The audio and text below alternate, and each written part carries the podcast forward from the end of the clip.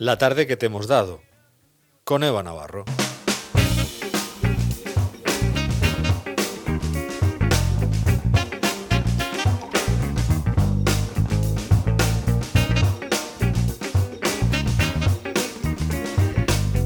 Y seguimos en esta tarde de 1 de septiembre, seguimos hasta el final, que nos queda muy poquito ya, hasta las 8, hasta aquí Eva Navarro, eh, para darnos eh, ese te doy la tarde, eh, para recordarnos la tarde que hemos ido dando. Yo, Eva, no sería capaz de resumirla.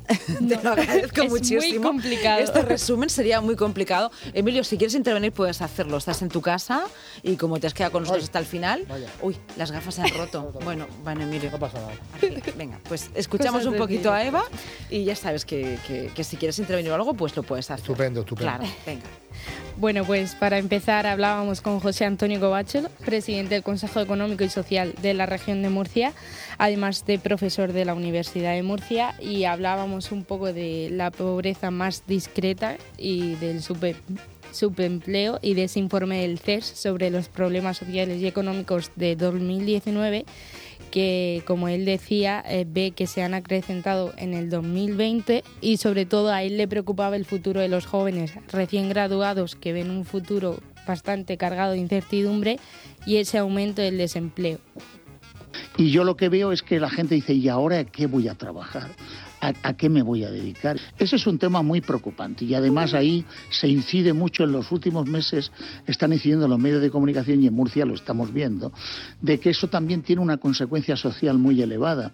Y es que, por ejemplo, esos chicas y esas chicas jóvenes que les gustaría independizarse, que les gustaría vivir su vida, eh, en fin, propia, pues prácticamente no pueden salir de, de- casa, tienen dificultad para poder coger y poder tener una vida distinta, no dar un cambio de vida a vida cuenta de la edad que ya tienen, ¿no? Por lo tanto, si las consecuencias sociales están ahí, si además hasta ahora a mí me gusta utilizar mucho el término subempleo, hablaba subempleo para referirme gente que está trabajando pero que está ganando muy poquito dinero. Sin embargo, ahora, dado que la coronavirus ha pegado muy duro, está pegando muy duro, el coronavirus está pegando muy duro en España, probablemente eso, probablemente no seguro, se ha acrecentado sobremanera. Por lo tanto, sí que es verdad. Esto está es gente que, que ves ahí que su vida va a cambiar y su vida va a cambiar sobremanera y por lo tanto la crisis económica esta tiene unas consecuencias sociales muy grandes, sobre todo, insisto, con las personas jóvenes Este problema ya lo hablábamos ayer en nuestra tertulia con los jóvenes que ven así su futuro. Algunos vuelven a estudiar y otros se enfrentan al gran mercado laboral que se presenta tan incierto ahora. Y siguiendo un poco con la actualidad del COVID-19, José Antonio Vera, nuestro compañero de la redacción de informativos, ha, ha hablado con el jefe de la UCI del Hospital Universitario Virgen de la Risaca, Rubén Jara, tras los 50 ingresos que ha habido hoy en la región de Murcia en el hospital y en concreto 34 en la UCI y nos ha hablado un poco de la situación de la risaca que tienen 60 ingresados eh, infectados por coronavirus en planta y 6 en UCI y cree que más o menos los datos son parecidos con el primer brote pero sí que hay más contagios y más ingresos y aseguraba que no es de extrañar que este número siga subiendo. Y al final los hospitales acaben saturados. Nosotros, nosotros estamos preocupados porque, eh, por ejemplo, como comentaba antes, y los compañeros de la UCI de Lorca lo pueden explicar mejor que yo, su capacidad de camas de UCI ya está sobrepasada. Entonces se está teniendo que recurrir a, a camas de otros hospitales y a camas extras para atender esos pacientes críticos y eso, por la tasa acumulada que hay en aquella zona, no va a ir a menos en el resto de áreas de salud, pues lo lógico es pensar que se va a producir un incremento también de pacientes hospitalizados y de pacientes que van a necesitar UCI. Hablar de números es difícil, pero desde luego la, la evolución de la enfermedad ya la conocemos un poco y sabemos que a mayor número de personas afectadas en la calle, mayor número de hospitalizados hay mucha preocupación y nosotros, los profesionales, tanto los de atención primaria como los hospitalarios, estamos muy preocupados con lo que estamos viendo. Así llamaba la responsabilidad Rubén Jara, el jefe de la UCI de la Risaca, y llamaba la responsabilidad de la ciudadanía, sobre todo, evitar los contagios de la calle porque hace que aumenten los ingresos hospitalarios. Y un poco cambiando a la actualidad, pero sin separarnos de la pandemia, eh, la vuelta a las aulas es un tema muy comentado esta semana y hoy ha habido una concentración de las FAMPAS en la Avenida Libertad y nuestra compañera Carmen Jiménez se ha desplazado hasta allí, donde ha conseguido hablar con Paqui López, la presidenta de la plataforma por la Escuela Pública Marea Verde, eh, y nos han contado que han realizado como una especie de performance simulando el aula en el que estarían esos eh, alumnos en una superficie de 45 metros cuadrados, además del profesor, y así han querido demostrar que no se garantiza la semipresencialidad de forma segura y sin coste cero. No, no está garantizada. Máxime cuando, cuando, por ejemplo, en las aulas de primaria va a haber alumnos que en su aula haya 20 alumnos, con lo cual van a asistir todos los días al cole, y en otros centros en las aulas van a tener 22, 23, 24, 25, y entonces esos alumnos no van a poder ir los, cuatro, los cinco días de la semana. Esa es la primera desigualdad. Por otra parte, hay alumnado y familias que sabemos que no cuentan con los recursos suficientes para poder conectarse de forma virtual a la educación, con lo cual genera más desigualdad, como ha pasado durante la pandemia. Es necesario la presencialidad de todo el alumnado en, las aulas para, para garantizar la equidad del alumnado. Eh, y siguiendo también con este tema de la vuelta a las aulas y también con el aumento de contagios, en nuestra tertulia actualidad con nuestros jóvenes rurales conocíamos la triste noticia de que el coronavirus ha llegado al Moralejo. Concretamente eh, ha dado positivo la madre de Juanma, nuestro pastor de esa comarca de Caravaca y nos explicaba entre él y África un poco ese sentimiento de culpabilidad, miedo, autoculpabilidad justificada y así nos contaban ellos cómo han vivido este contagio. Y bueno, pues la verdad es que hubo gente pues que nos apoyó muchísimo, nos animaba, tranquilo, ya verás cómo esto va a salir bien.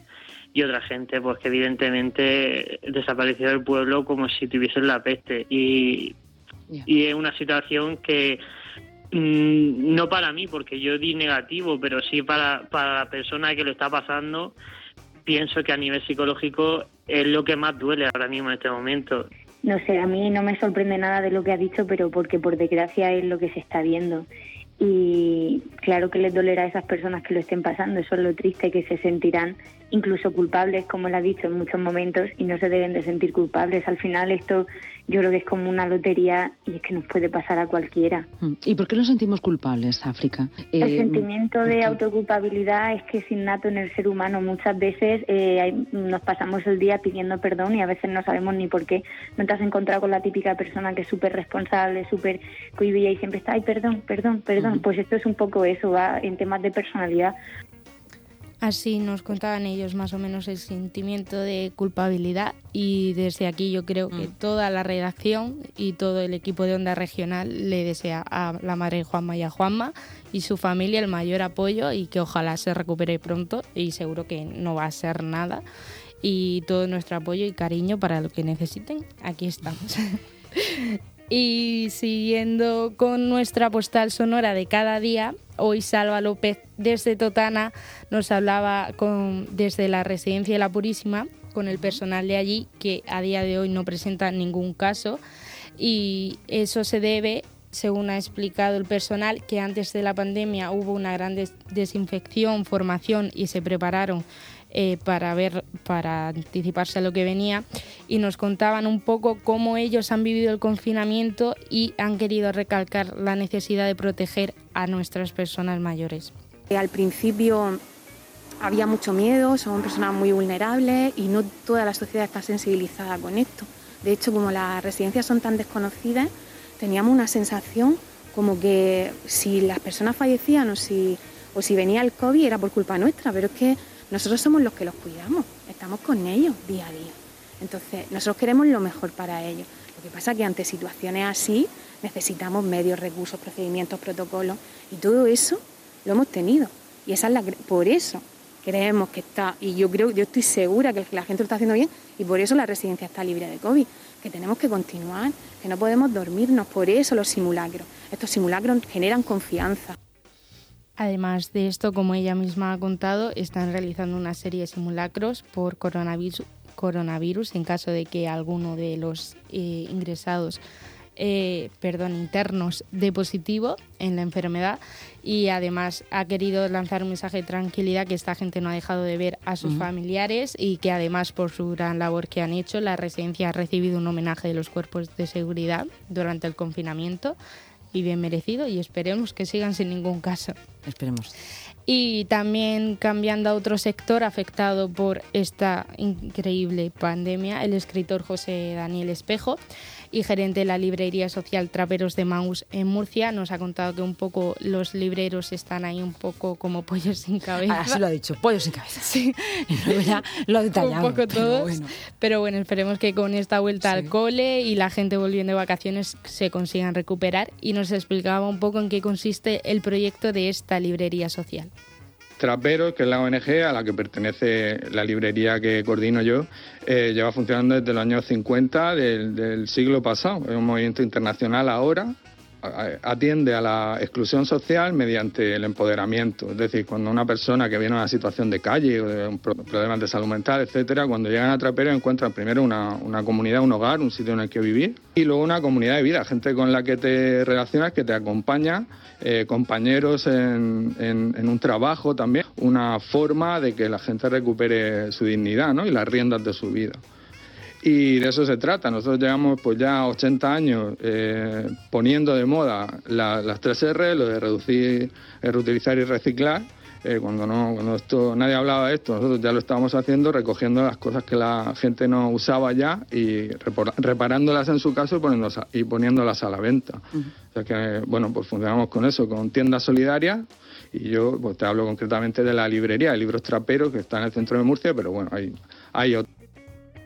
Así nos lo contaba José Daniel Espejo, de en consistía en concreto el proyecto social, que animamos a todos que participen.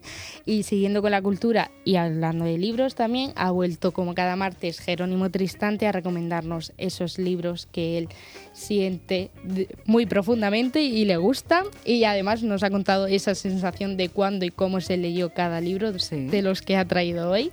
Y hoy en concreto nos ha recomendado tres. Los cipreses creen en Dios de José María Gironella. Eh, en segundo lugar, La joven de la perla de Tracy Chevalier. Y por último, La psicóloga de Helen Flood. Y ya hace un ratito terminaba Emilio Parisi, que sigue aquí con nosotros. Claro, no ponemos corte de él, ¿no? ¿O No, sí? A no, ver, pa- ¿para qué vamos a poner? alguna, alguna cuestión interesante y él, él mismo puede reproducir su corte. Yo recomiendo, sinceramente, que todo el mundo vaya a la web a escuchar el poema que no se ha escrito a la radio porque es muy emotivo y Sí. muy bonito. Y también re- recalcar lo que ha dicho de eh, la gente negacionista del- del coronavirus, que piensen en ellos que se han tenido que exponer para que el día a día siga siendo lo que sigue. Y desde aquí darle mis más sinceras gracias por seguir trabajando porque todo siga normal y así podamos vivir todos con tranquilidad. Pues sí, él, Emilio, tú como, Sí. como tantos que os dedicáis a- al transporte de, de mercancías de un sitio a otro, seguro que están escuchando la radio muchos de tus compañeros y compañeras de profesión. Hombre. Desde aquí un abrazo. Un abrazo para todos y un saludo para todas y para todos. Muy bien, te estaba diciendo que la cabina esta se parece un poco a tu camión, ¿no? Sí. ¿Es una pecera? En el lo color tuyo? sí, blanco.